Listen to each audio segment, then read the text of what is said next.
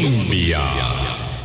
Con un país en sintonía, 8 en punto de la mañana. ¿Qué tal? ¿Cómo están? Muy buenos días, bienvenidas, bienvenidos a nuestra ventana de opinión es un privilegio poder estar con ustedes en estos 16 años aquí en Colombia, la emisora que está en el corazón del pueblo, apoyando la deliberación democrática en una ventana que forma parte de una vitrina, ojalá inmensa, ojalá Ah, diversa, transparente, habilitada para poder hablar sobre los temas que nos ocupan, sobre los problemas que nos deben merecer eh, la atención como el que vamos a tratar hoy, incuestionablemente de primer eh, nivel prioritario en la mm, circunstancia del desafío que como país tenemos que enfrentar. Boris, ¿qué tal? ¿De fin de semana? ¿Cómo estás? Buenos días, Vilma, y buenos días a todos los amigos y amigas de Hablando Claro, aquí por Radio Colombia. Muy bien, fin de semana descansadito. Un saludo tardío a todos los papás que hayan podido celebrar junto a sus familias y en las condiciones en que cada quien ha adoptado la paternidad. Sí, con un aguacero todo enorme en la tarde. Yo feliz, feliz. Bueno, en Heredia no llovió tanto por mi casa. Sí, en Heredia Centro me contaron, pero por mi casa no llovió tanto. Bueno, aquí en la zona este de la, de la ciudad aguacero tiene soy parejo por la tarde, pero bueno, sí, yo por supuesto que muy feliz con, mi papá y con mis, como mis dos hijos padres, sí, por dicha en el ejercicio de esa paternidad nueva que es tan interesante, ¿verdad? Que es, bueno, yo no sé si interesante es una buena palabra, es capaz que ya yo vuelvo a ver aquí a la invitada que es especialista en políticas públicas y me va a decir, esa no es el término, pero es un ejercicio de paternidad que hace de, la responsabilidad, del cuido y de la, del prodigar el amor, una tarea que en mi generación no se vivió. Yo no, fui beneficiaria de, eh, digamos, no como ahora Tampoco, tampoco uno tiene que eh, desmerecer. Había lo que, lo que había, pero ahora hay una participación del ejercicio paterno que va, por supuesto, mucho más allá eh, del, acompañamiento. Tenemos mucho que conversar. Ojalá que sea más extendido eso. Ojalá que esos comportamientos sean más extendidos, nada más, Vilma. Hablaremos de eso. Yo estuve en la tarde haciendo terapia, que la hago ahora arreglando mi jardín y escuchando temas que han ido pasando y repasando eh, también eh, como tuve que repasar la conferencia de prensa del miércoles pasado sobre la caja del Seguro Social, que es un tema que a nosotros realmente lo mantendremos mucho en agenda. Recurrentemente hablamos del tema y le agradezco muchísimo, le agradecemos muchísimo a Juliana Martínez Franzoni que esté de nueva cuenta con nosotros. Estuvo aquí el 28 de marzo repasando un poco eh, los ejes temáticos de esa conversación tan interesante y ahora nos replanteamos poner la discusión sobre la caja costarricense de Seguro Social en el marco un poco más amplio de la, de la erosión democrática que vive el país y de la instalación de la narrativa, del guion de la posverdad como un eje realmente sustantivo de la convivencia democrática y de la acción política. Juliana, muchísimas gracias por acompañarnos nuevamente. Buenos días. Muchas gracias a ustedes por la invitación. Eh, tal vez otro día podemos hablar de encuestas de uso del tiempo y nuevas masculinidades, que es otro de los otros sombreros de investigación académica. Otro día. Me parece muy bien. Otro día. Lo muy claro Juliana Martínez. Por supuesto que sí.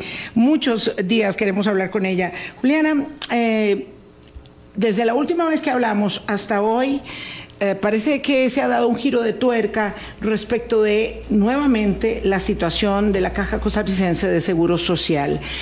Esta vez trátase de una puesta en escena que hace el Poder Ejecutivo señalando ya no solamente el problema de las listas de espera, ya no solamente la insuficiencia de los recursos, sino muy específicamente dos asuntos de carácter sustantivo. Uno, la caja no es caritativa ni es, universal, ¿verdad? Cosa que, yo creo que hay que ponerla en su perspectiva. Y dos, la caja es eh, un insondable y oscuro hoyo donde hay una mano que mece la cuna, que es una película diabólica que la gente grande recordará muy bien, donde se aparecen mm, conglomerados de ejercicio de la corrupción que la tiene en una circunstancia deplorable y que por lo tanto la acción eh, judicial sobre ella tiene que probablemente imponerse eh, pero sin tener, digamos, claridad respecto de otros giros. Yo quisiera que nos hablara sobre tu impresión respecto de este avance en la narrativa sobre la situación de la caja. Bueno, muchísimas gracias Boris, Vilma, por el espacio. Eh, bueno, el 28 de marzo hablamos de que el, gobierno juega con Jenga, con el corazón del pacto social costarricense, y ahora más que jugar con Jenga, acaba de patear todas las maderas. Todas las piezas, sí. En la, en la, torre. Eh, a ver, eh, lo primero es que... Mm, la, la, caja costarricense de la que nos habló la presidenta ejecutiva de la caja la semana pasada y el presidente de la República la semana pasada eh, eh, es, una, es una caja eh, de terror, ¿no?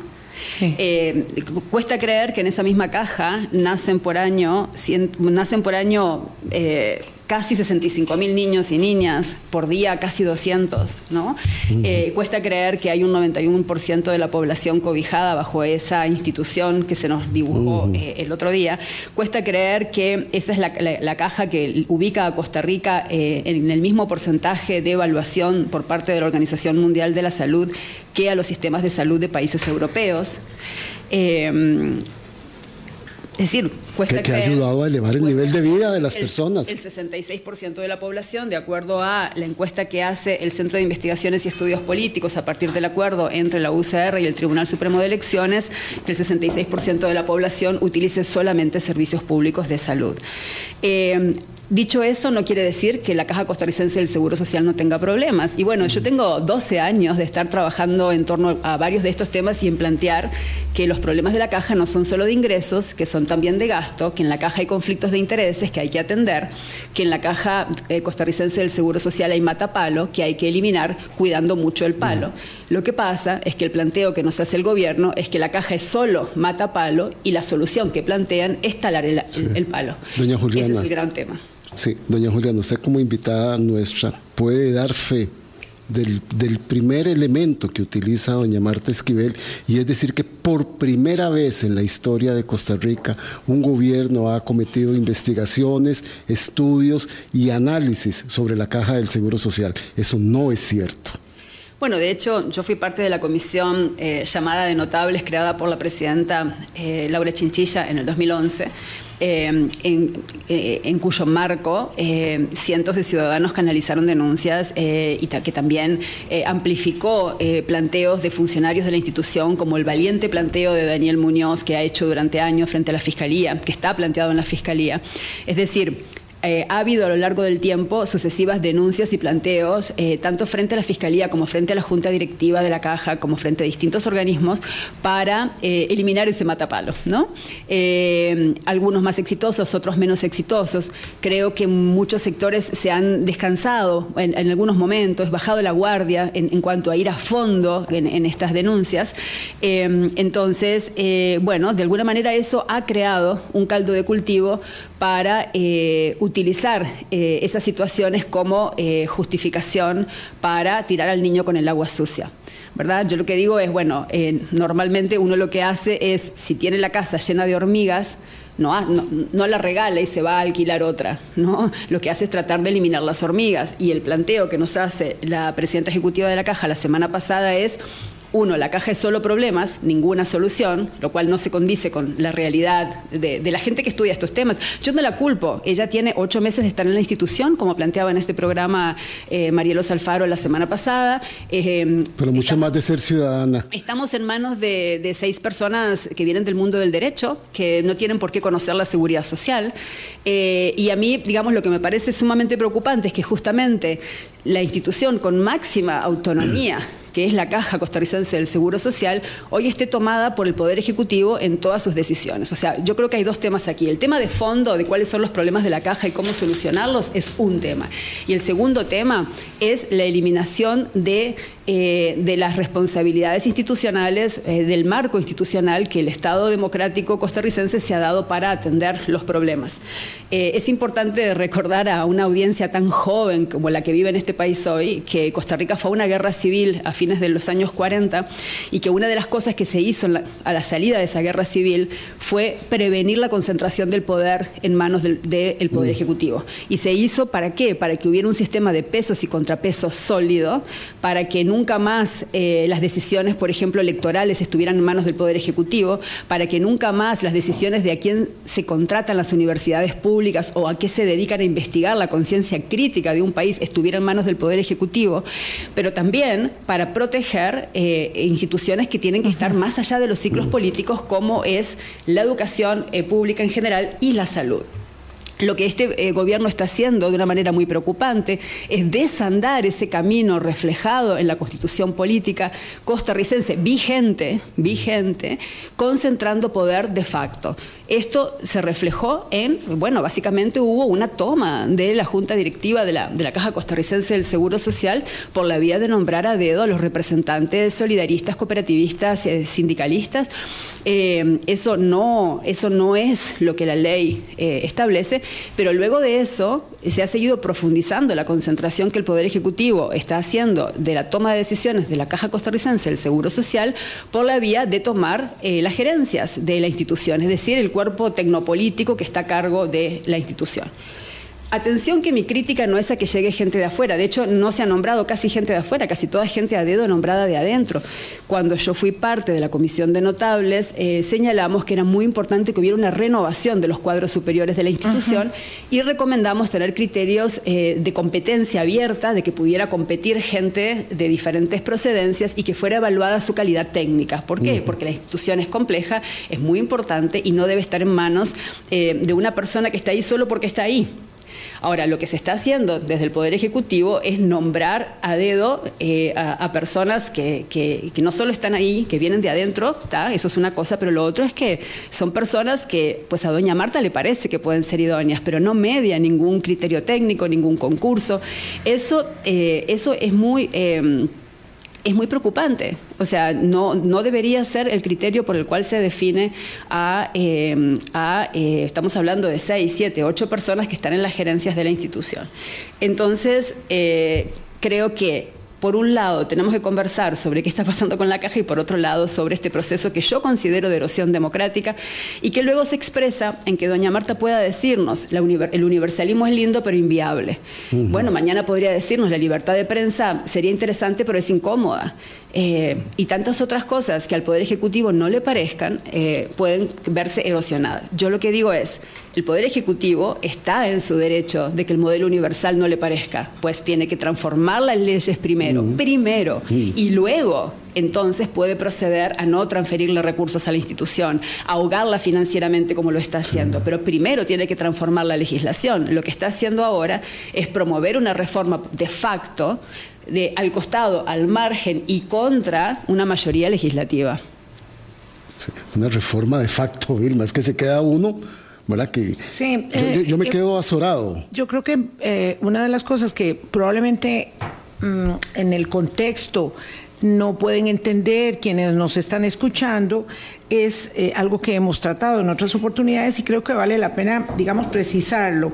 Es que cuando eh, Juliana Martínez dice, la caja está tomada y el Ejecutivo concentra poder de facto sobre la gestión de la Junta Directiva de la Caja Costarricense de Seguro Social, algo que realmente marca un parteaguas, eso sí lo marca, porque ha habido como mucho cuidado respecto de este triunvirato de gobierno que a lo largo de las décadas ha dirigido la Caja Costarricense de Seguro Social y de pronto hay una permuta que se produce, ¿verdad? Y es que eh, realmente hay un, giro de tuerca cuando es destituido el presidente ejecutivo Álvaro Ramos eh, y no solamente renuncia a uno de los miembros de el eh, sector de gobierno, sino que además se cambian miembros eh, de otros sectores y ahí estamos esperando. Mm. Y honestamente hemos esperado ya mucho tiempo un pronunciamiento ¿verdad? del ámbito judicial respecto de la validez y de la legalidad de esas permutas eh, que se hicieron en ese momento para controlar con especialistas en derecho nada más la junta directiva de la caja. Sí, bueno, a, mayo de, este año el, gobierno había reemplazado 24 personas, o sea, dos por mes básicamente. No, estamos hablando solamente de la Junta Directiva. la Junta Directiva de la Caja, pero básicamente, digamos, eh, la destitución de Álvaro Ramos es, eh, eh, digamos, uno de los ejemplos más impresionantes de este procedimiento. ¿Por qué? Porque Álvaro Ramos había dejado su trabajo en Ginebra para, para sumarse al proyecto político del presidente y en el momento en que Álvaro Ramos le ofrece soluciones al Poder Ejecutivo respecto al pago de la deuda con la caja y le ofrece unas soluciones tan viables que el ministro Nogui Costa incluso las aprueba, en ese momento el presidente lo destituye y eso lo que ha venido es lo que ha venido ocurriendo sistemáticamente con cada funcionario o funcionaria de alto nivel que no está de acuerdo con el presidente. Eh, esto, digamos, no es algo solo característico del presidente Chávez, o sea, el presidente Chávez pertenece a un grupo de presidentes eh, en el mundo hoy cuyo liderazgo se alimenta de la polarización y del conflicto, eh, que hace del maltrato una práctica normal. O sea, no, me estoy refiriendo a nada original, o sea, hay mm. investigaciones y libros y artículos escritos sobre esta manera de ejercer el poder que se nutre de eh, la idea de aquí mando yo, nadie que no sea yo tiene razón y eh, por definición quien me contradiga está contra mí, pero también está contra el ah, pueblo. Y es esa manera de Claro, porque yo soy el pueblo. Y, yo soy el único que puedo entender lo que el pueblo quiere, como si el pueblo fuera un conjunto homogéneo de personas, cuando sabemos que en la vida democrática el pueblo es muchos pueblos, hay quienes piensan A y hay quienes piensan B, y por eso las sociedades, hasta ahora, el único, la, la manera de gobierno más satisfactoria que han encontrado es la que llamamos democracia, entendiendo por democracia no solo las elecciones cada cuatro años o cinco, dependiendo de los casos, sino también el, contar con instituciones a través de las cuales se canaliza la voz ¿no? Como la prensa, como las universidades, como eh, eh, pues eh, la conducción institucional, en este caso de la caja, de los municipios, etcétera, ¿no? Entonces, esta, esta, esta necesidad tan recurrente, cotidiana, varias veces al día que tiene nuestro presidente de demostrar quién es el que manda, está generando una erosión muy preocupante y sistemática de los canales que la sociedad costarricense tiene para resolver Mm. conflictos. Y creo que en, eh, eso, esa parte de lo que uno piense que hay que hacer con la caja. Es decir, la idea de vivir en una república a donde construimos deliberativamente los acuerdos para vivir en sociedad, eh, es al margen de si, de si una persona quiere privatizar la caja y otra no. El tema es cuáles son los mecanismos que la sociedad se da, en este caso Costa Rica, para decidir si ese es el camino que quiere seguir o no. Y yo hago un llamado en este, en este punto a la necesidad de que distintos sectores eh, realmente estén, estén muy muy sensibles a esto y mm. alzar su voz, porque... Porque hoy le toca la caja, mañana a las universidades públicas, pasado a los municipios y no puede y no quedará títere con cabeza en esta lógica de amigo-enemigo. Sí, y pareciera que va siendo congruente con otras instituciones. Doña eh, Juliana, usted decía que tomó de facto la junta directiva y ahora eso ha ido escalando hacia abajo ya va con las gerencias para ir quitando y poniendo de acuerdo a las personas que aceptan o no aceptan los postulados dichos por el presidente de la República o por la presidenta ejecutiva Marta Esquivel. En ese proceso, y como usted bien conoce la caja del Seguro Social, irá hacia abajo, ellos tomando esa verticalidad bueno, hace poco vimos que en un área de conservación donde un personal, un funcionario técnico tuvo un criterio diferente, el, área entera de conservación fue intervenida. Y ahí no estábamos hablando de una persona de alto nivel, estamos hablando de un funcionario medio que está haciendo solo su trabajo. Entonces ya tenemos ejemplos. Ahora, em, el tema es que em, el tema es qué es lo que, digamos, pasando al tema de fondo, de qué es lo que quiere mm. hacer el gobierno con la caja. Para mí lo más importante que ocurrió el miércoles fue que el gobierno nos dijera claramente lo que piensa de la seguridad social. Piensa que debe ser solo para población asegurada, lo cual nos hace pensar ¿Qué pasará con la población asegurada familiar que no paga? Ustedes saben que en Costa Rica el 82% de la gente está asegurada, eh, de acuerdo a la encuesta del 2022 también del CIEP, eh, pero un 23% de esa gente asegurada, eh, ahí incluye mis hijas, por ejemplo, que no pagan porque son niñas. Eh, incluye eh, padres y madres, personas que son cuidado dependientes de personas aseguradas. Lo que el gobierno nos está, diciendo es que eh, este modelo que cubre personas aseguradas y no aseguradas es inviable. Claro, y además de no inviable, que se le tiene que cobrar al Estado costarricense por atenderlos a ellos. Exacto. Yo, creo que ahí lo que pienso que tenemos que repasar es cómo llegamos al sistema que tenemos, ¿verdad? Eh, nosotros teníamos hasta muy recientemente eh, los servicios del Ministerio de Salud, que eran servicios para las personas de escasos recursos, y teníamos los servicios de la Caja Costarricense del Seguro Social, que eran servicios para la población asegurada directa e indirecta. La población asegurada e indirecta, o sea, las mm. familias, están aseguradas en Costa Rica desde los años 50. Eh, bajo la idea de que quien contribuye, contribuye para todo su núcleo familiar. Eh, una razón fundamental para dejar de tener dos sistemas de salud y pasar a tener uno solo fueron los costos. Era, es, más, es mucho más caro tener dos equipos de mm. radioterapia, dos equipos de cirugía, dos equipos de todo, incluyendo de primer nivel de atención, que tener uno solo. ¿no? Entonces hicimos un proceso de varias décadas y muy conversado y negociado para llegar a tener un único sistema y eh, al mismo tiempo que se unificaron los servicios, entonces eh, el Estado se comprometió a transferirle a la Caja Costarricense de Seguro Social unos recursos por esas cosas que la caja no hacía, como vacunar masivamente, y que ahora iba a hacer porque ya el Ministerio de Salud no iba a tener eh, esos servicios, sino que los iba a prestar la caja. Entonces, una de las fuentes de la deuda de la que hablamos todo el tiempo tiene que ver con eso, con eh, la caja asumiendo medidas de salud pública que nos permiten prevenir enfermedades y nos permiten no tener que desembolsar un montón de recursos después por no haber vacunado hoy. ¿no?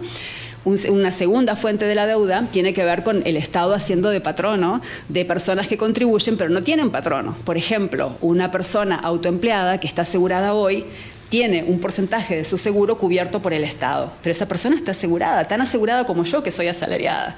Solo que el Estado cumple un papel porque no tiene un patrono, ¿no? Y también trabajado, eh, amas de casa, por ejemplo, aseguradas voluntarias, el Estado también aporta. Entonces, en realidad es erróneo eh, cuando el Estado nos dice que, cuando nos dice el, gobierno que el seguro va a ser solo para las personas aseguradas, eh, está mezclando un montón de situaciones, un montón de ventanillas que lo que han permitido es que se hagan distintos tipos de contribuciones para tener un sistema único de salud. Esto, por cierto, lo investigamos en este libro, que aprovecho a hacerle propaganda, la búsqueda de una política universal en el sur global este libro primero se publicó en inglés. Eh, sí, lo publicó. Y ahora está publicado ya en español. Es la búsqueda de una solución, de una política social universal en el sur, actores, ideas y arquitecturas. Y es eh, eh, en coautoría entre Juliana Martínez y Diego Sánchez Sancochea, que ya usted lo ha referenciado sí, Diego varias Sánchez veces acá. es un gran economista, director del Centro de Estudios Internacionales de la Universidad de Oxford. En este libro discutimos cuatro países del sur global. O sea, sobran dedos de una mano para contar países del sur global durante el siglo XX lograron tener sistemas de salud eh, amplios, muy amplios, y no solo amplios, sino también eh, igualitarios, ¿no? que lograron desprender la prestación de los servicios del dinero que las personas tenían en el bolsillo. Y Costa Rica fue uno de esos cuatro. Entonces, cuando doña Marta Esquivel nos dice que eso no sirvió para nada y que es insostenible, pues nada, me parece que está hablando contra eh, décadas de experiencia, pero también de investigación que destacan cómo Costa Rica logró lo que logró. Es importante que la audiencia tenga claro que en política pública una cosa son los fines y otra cosa son los medios. El fin es tener servicios buenos para la mayor parte de la población, ojalá para toda la población, lo más equitativos posible sobre todo en salud, eso es eh, muy importante porque la salud del otro protege la salud mía, ¿verdad? Como lo vimos en la pandemia. hasta por un tema egoísta, a mí me interesa que las demás personas también estén sanas. Claro. ¿no? Eh, eh, entonces, eso tiene que ver con los objetivos de los sistemas. Ahora, los instrumentos, los cómo yo logro eso, van cambiando a lo largo del tiempo. Ahí es donde hay que subrayar no tirar al niño con el agua sucia. Es decir, los problemas de lista de espera que tenemos hoy son reales, pero son problemas que tienen que ver con cómo nos estamos organizando dentro del sistema para resolver esos problemas. Quiero decir, mira, durante, la pandemia las listas de espera aumentaron en un 60%, 60% por la pandemia había un problema que era, que era que de listas de espera previo, pero la pandemia lo, eh, lo disparó. Entonces, La caja, igual que el resto de la sociedad, está hoy viviendo los efectos de la pandemia, tanto por lo que se dejó de hacer durante ese periodo en materia de... Lo que se hizo. Como por los nuevos problemas de salud mm. que han surgido producto de casi dos años de atención virtual de la salud. Entonces, eh, esos asuntos tienen que ver con el cómo se hacen las cosas, no tiene que ver con renunciar al objetivo universalista, al objetivo de que toda la población tenga acceso a los servicios de salud. Eso es, creo, lo que eh, la conferencia de prensa del miércoles permanentemente mezcló y confundió. Permítame, doña Juliana Martínez, me urge hacer una pausa, son las 8.26 de la mañana. Tengo un enorme sinsabor porque mientras escucho a Juliana Martínez, eh, que es especialista en política social latinoamericana y que conoce la caja de seguro social, esto lo, digo siempre que viene, como pocas personas, está elaborando racionalizando los argumentos. A mí, honestamente, me duele mucho eh, constatar una y otra vez el inmenso poder y peso que tiene el discurso y la instalación de las narrativas en esta eclosión democrática del mundo respecto de esto es una exageración, esto es una payasada, ustedes lo que quieren es que al gobierno no le vaya bien, ustedes pretenden que nosotros nos creamos esto, ¿verdad? Este, dejen de estar sangrando por la serie, en fin, doloroso. Y yo no digo que sea la mayoría, lo que digo es que hay una narrativa que es muy potente, que afecta la convivencia democrática y la capacidad de racionalizar los argumentos para que podamos sí enfocarnos en la necesidad de resolver los problemas de la caja costarricense de, seguro social, que son muchos y que deben ser acometidos, digamos, de manera muy, muy seria, en lugar de decir, bueno, no, si es que aquí lo que estamos haciendo es llevando a la gente al Ministerio Público con una cajita que pesa menos de un kilo para decir aquí que hable la policía, que, que, además tiene que, que, resolver, pero mientras tanto hay que seguir trabajando. Vamos a las 8, eh, vamos a, a la pausa 8.28 y regresamos. Colombia. 8.29 minutos de la mañana. Entender la naturaleza de los programas de la Caja Costarricense de Seguro Social, Juliana Martínez, invitada de esta mañana en Hablando Claro, eh, requiere un esfuerzo muy contundente, pero muy cuesta arriba en este momento, donde se ha instalado este, esta idea de que la caja está quebrada, eh, mm, he hablado con muchas personas que sienten una gran preocupación que eso derive en un gran desestímulo hacia la cotización, hacia la, hacia la adhesión del sistema, porque entonces podríamos estar por otra vía también debilitando la necesidad del apuntalamiento de los recursos. Si yo pienso que no vale la pena estar asegurada, porque de todas maneras esa institución está quebrada o ya se va a quebrar, pues entonces mejor me voy a comprar un seguro privado o si no puedo hacer eso, eh, no sé, de qué me voy a asir cuando tenga la, necesidad de requerir esos servicios que en el programa anterior usted decía, yo pago de acuerdo con mis posibilidades y recibo servicios de acuerdo con mi necesidad eventualmente. Pero eso se está quebrando. Si se quiebra el principio de la universalidad a la que hemos aspirado, eh, durante décadas en el Pacto Social costarricense. En este momento, mientras estamos hablando, lamentablemente están habiendo decenas de choques de motos y carros en mm. Costa Rica y está habiendo decenas de personas en emergencias de la Caja Costarricense del Seguro Social, perdón, eh, personas siendo atendidas sin que nadie les pregunte eh, si tienen seguro antes de poder atender el sangrado por la aorta para eh, porque todo el tiempo estamos viendo, converso con gente que trabaja en la caja y me cuenta de todas estas experiencias.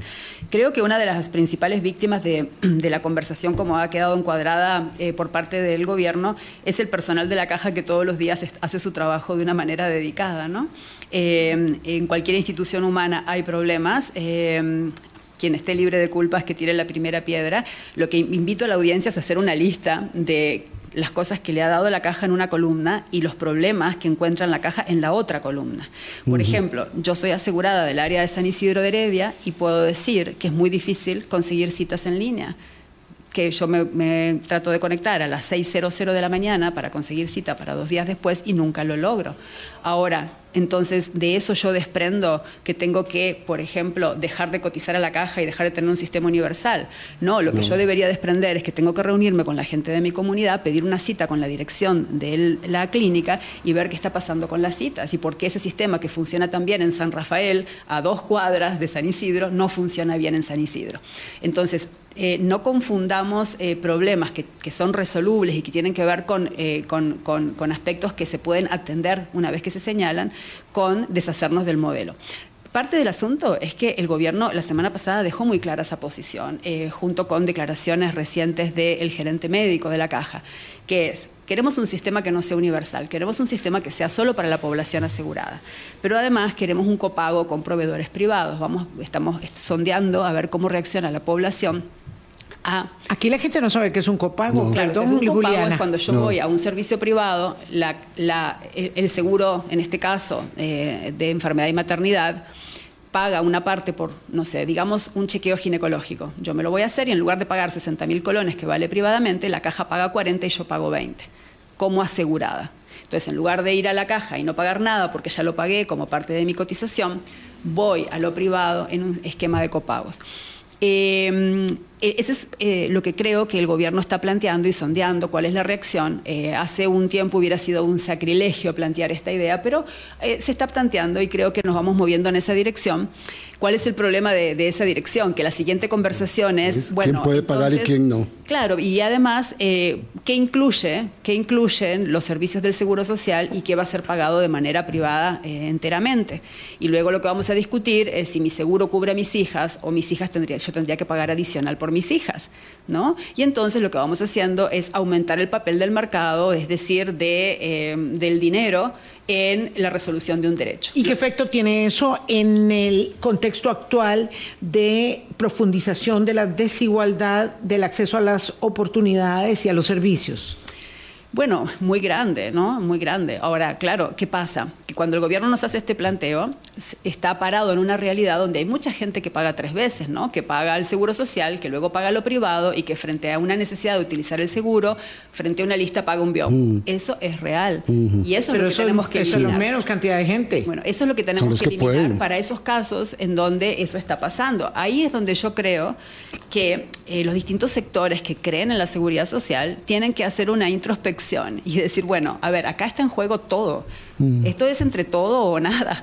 Eh, este es el momento de ir a fondo con todas esas prácticas que debemos erradicar de la seguridad social. Eh, ¿Para qué? Para sacarle lustre y fortalecer todas esas prácticas que debemos conservar de la seguridad social. No es negando los problemas que vamos a salvar. Sí, no, es que no hay problemas, no es que no es necesario que además, intervengan administrativa o incluso policialmente en algún asunto en particular. Por supuesto que no, por supuesto que no. Y también eh, un sistema privado, además de la desigualdad, también tendrá problemas de lista de espera. Yo pedí una cita con una neumóloga en enero que me dio una cita para ocho meses después.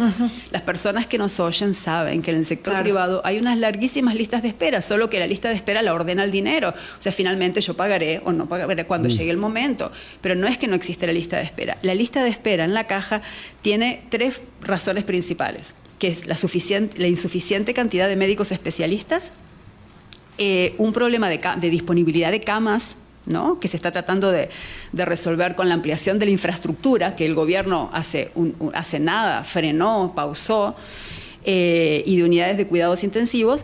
Eh, y los efectos del COVID, que no solo atrasaron la presa que había antes del COVID, sino que han creado nuevos problemas de salud a raíz de la atención remota que se produjo durante mucho tiempo y una serie de complicaciones producto del COVID que recién estamos empezando a conocer y a entender. La combinación de estos tres problemas no se resuelve.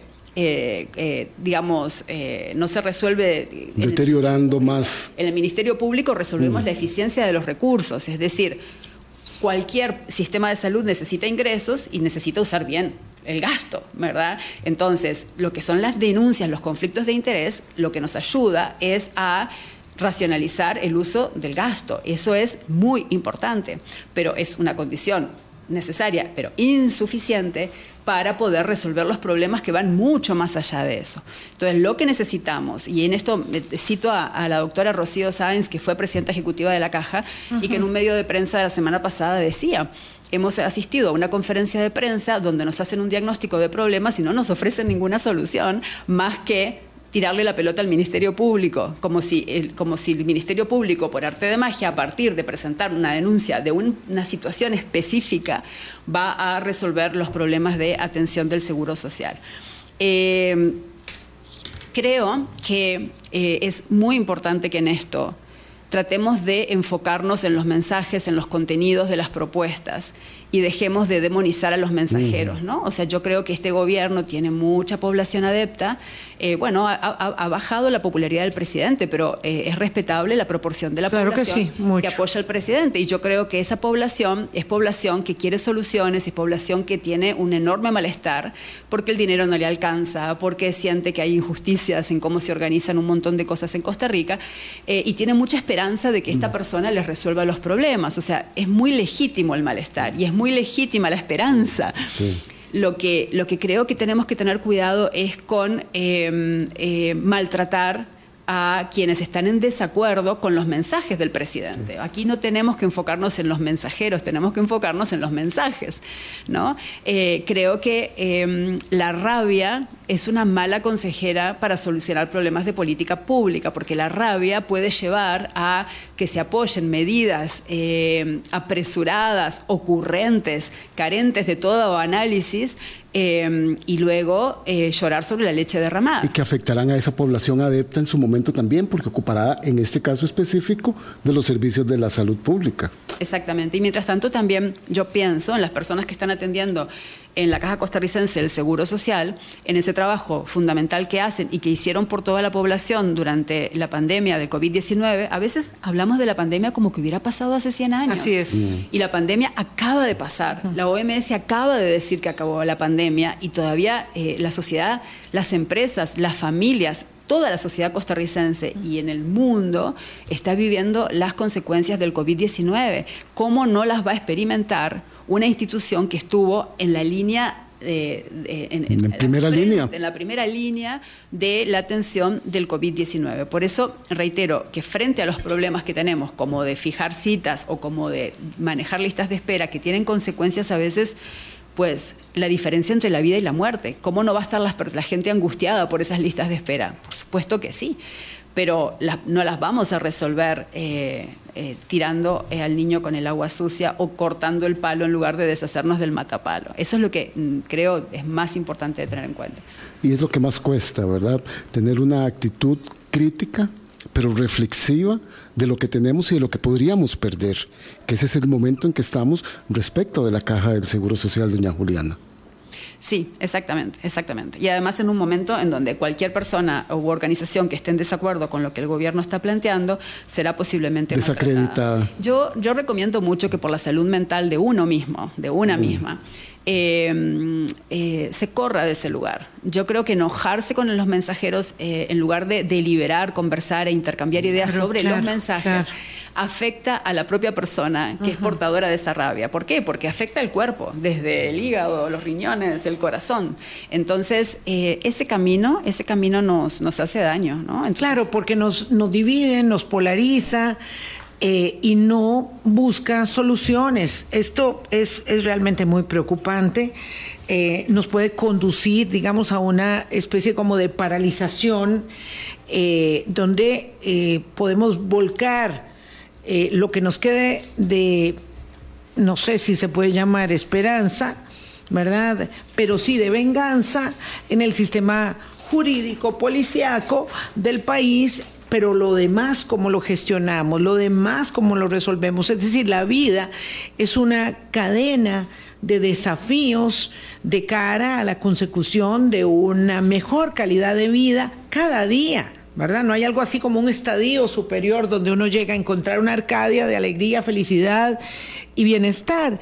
Entonces, esos problemas que hay que encarar en el día a día, para resolver la calidad de vida a partir del trabajo honesto, a partir de eh, resolver problemas y entenderme con personas con las que no me necesariamente me es grato conversar porque piensan distinto, pero que finalmente vamos a buscar el mismo bienestar del país, creo que estamos perdiendo algo muy valioso. Y lo otro es que tenemos una circunstancia donde hay una especie de temor para decir lo que se piensa y hacerlo asertivamente en la búsqueda de las soluciones.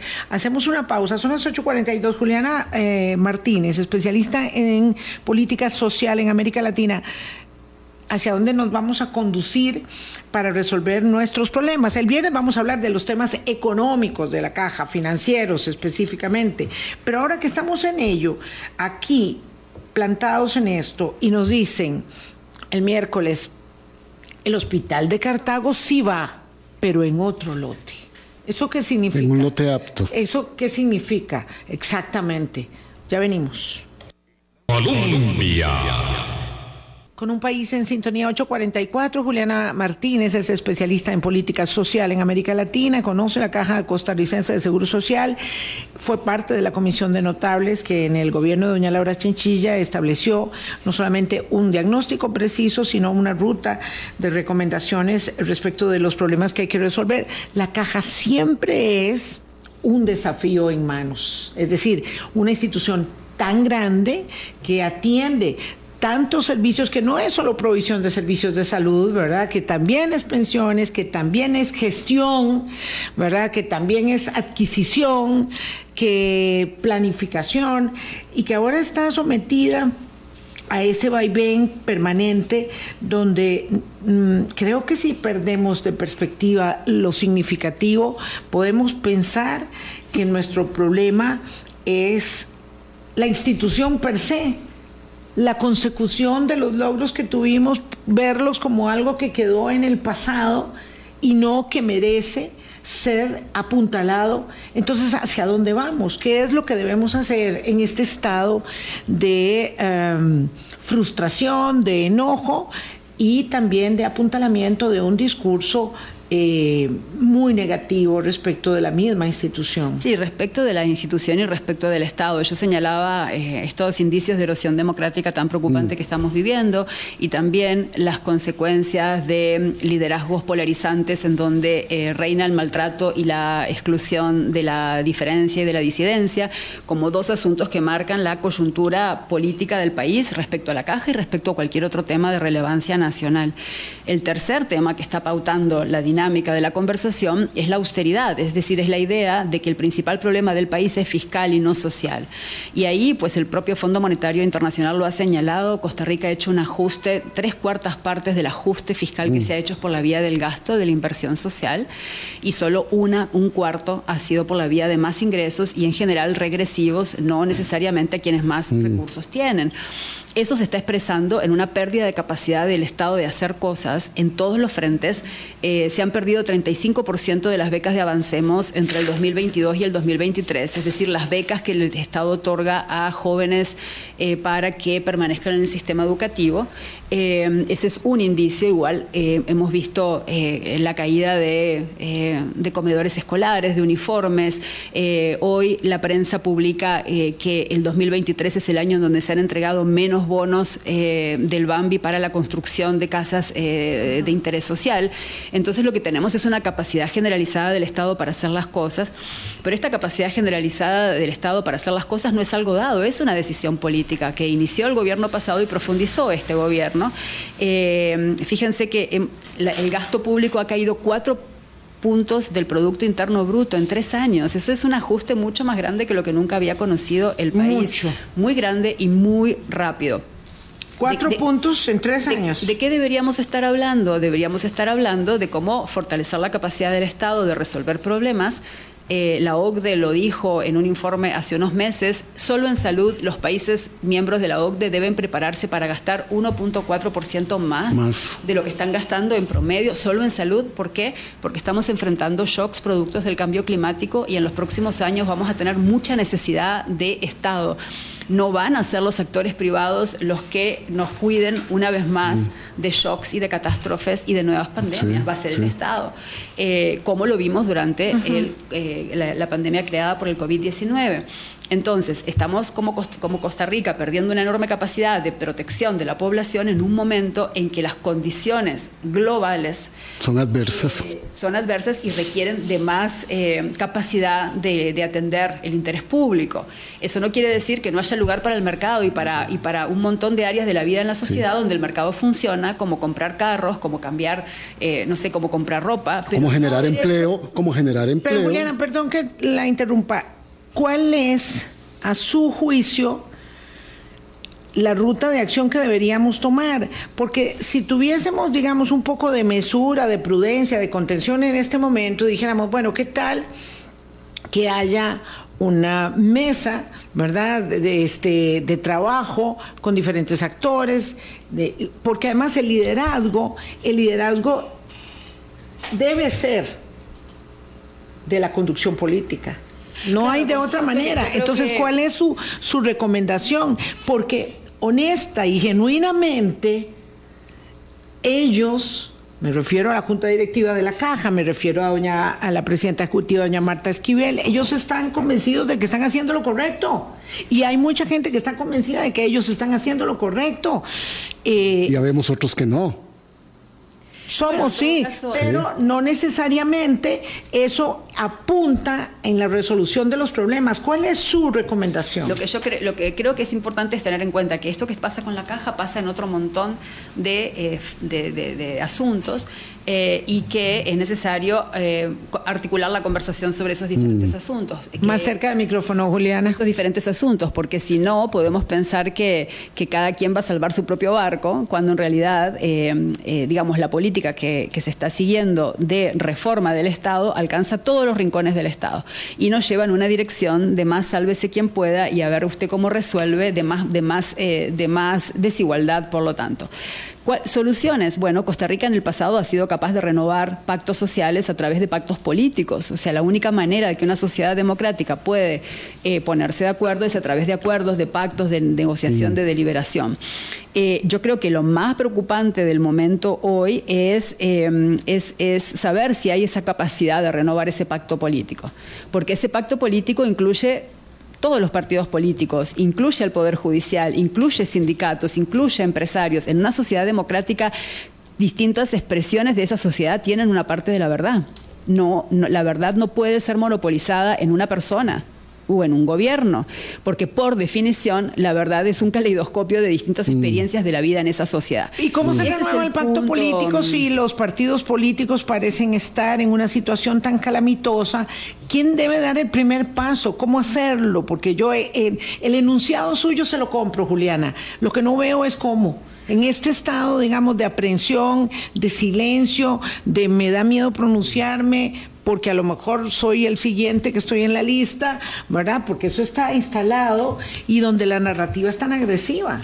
Bueno, de hecho hay un artículo que me gusta mucho de Jorge Vargas Cuchel hace unos meses en su columna eh, semanal en donde habla del mutismo que vive la sociedad costarricense desde el 2021 y lo que dice es que el mutismo que hemos estado viviendo de parte de diferentes sectores de la sociedad es inédito en, en décadas a la vez, lo que vemos es que poco a poco distintos sectores sociales han empezado a manifestarse y a expresar su voz. Creo que la acción colectiva es muy importante.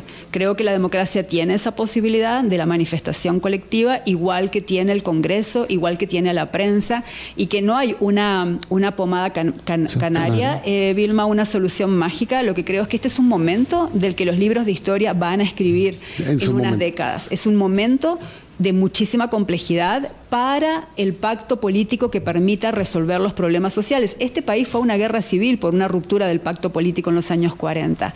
¿no? Las rupturas de los pactos políticos tienen consecuencias de muy largo plazo. Entonces, eh, creo que hace falta un llamado a la calma, a la mesura, a bajar la pelota al piso y apelar a los distintos canales institucionales que el país tiene para procesar.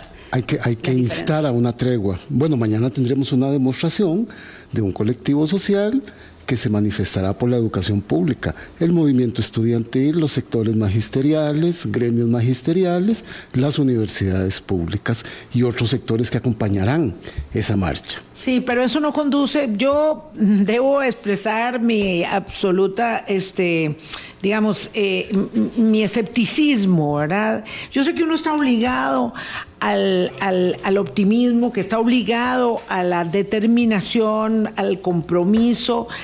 Eh, y créanme que lo estoy, pero soy muy escéptica respecto de cómo vamos a enfrentar este momento de muchísima complejidad, encontrándonos como nos encontramos siendo una sociedad eh, donde las personas que están convencidas de que lo mejor de nosotros está en articularnos para resolver nuestros problemas, eh, están en el silencio eh, y un poco diciendo, tal vez si no hago bulla, no me vuelven a mm. ver, no me van a señalar, no me van a... en el sentido... Mm, no, en el sentido que es, no me van a perseguir. no me van a perseguir. La, lógica de que el fin justifica los medios, que es la lógica que estamos viendo en el manejo de los asuntos públicos, es una lógica que siempre a lo largo de la historia ha salido mal, porque hoy te toca a vos, mañana te toca a vos y mm. pasado me toca a mí. Entonces creo que es importante que las personas eh, salgamos de nuestra zona de confort y cada quien tiene mucho que hacer en su ámbito de acción. Por ejemplo, en este caso, dentro de la Caja Costarricense del Seguro Social, hay, cientos, hay miles de personas trabajadoras y, cientos de miles de personas que interactúan con la caja todo el día, todos los días, todo el tiempo. Y creo que, mm, digamos, eh, lo que está ocurriendo en esta institución no puede ser considerado como un asunto que le compete a los de arriba, sino que es un asunto que les compete a toda la población. Eso es fundamental. Igual que lo que está pasando con la educación pública, igual que el financiamiento del combate a la pobreza, ¿verdad? Hoy son los hijos de la señora que, vive cine y mañana pueden ser los míos. Eh, es decir, que estamos hablando de, lo, que es de todos, ¿verdad? De lo público. Eh, ahí me gusta mucho esta diferencia que hace un autor que siempre se me olvida el nombre, eh, un investigador de Harvard que habla de la diferencia entre vivir en una economía de mercado y en una sociedad de mercado. Entonces él dice, una economía de mercado, eh, bueno, es, la que tenemos en Costa Rica, en donde, donde el, mercado funciona muy bien en muchas áreas. Claro. Una sociedad de mercado es aquella que define todo lo que te pasa desde el nacimiento hasta la tumba. Eh, queremos vivir en esa sociedad del vale todo. Bueno, pues si queremos vivir en esa sociedad, hagámoslo conscientemente. Pero si pensamos que la Costa Rica excepcional, construida durante el siglo XX, tiene algo que hacer en el siglo XXI, entonces separemos medios de fines y digamos, bueno, la manera en que lo hicimos los últimos 70 años hay que remozarla, hay que transformarla, pero sin eh, desprendernos de los objetivos de universalismo, de protección, de bienestar eh, que, eh, pues que, que, que, las generaciones pasadas construyeron. ¿no? Muchísimas gracias, Juliana Martínez, por haber estado con nosotros. Yo tengo que apuntalar este, el, optimismo, el optimismo, porque, porque me, me, parece, no, es que es un momento complejo y he estado estudiando el caso de Polonia y ahora estoy viendo el de, estoy estudiando ahorita empezando con el caso mexicano, es muy complejo, es muy complejo este, sostener la determinación de hacer política pública para mejorar en una circunstancia donde el péndulo parece ir para atrás. se rompen cosas que no tienen repuesto. Hay que tener esa claridad. Claro, hay que tener mucho cuidado. Exactamente. Hasta mañana. Chao, buenos días.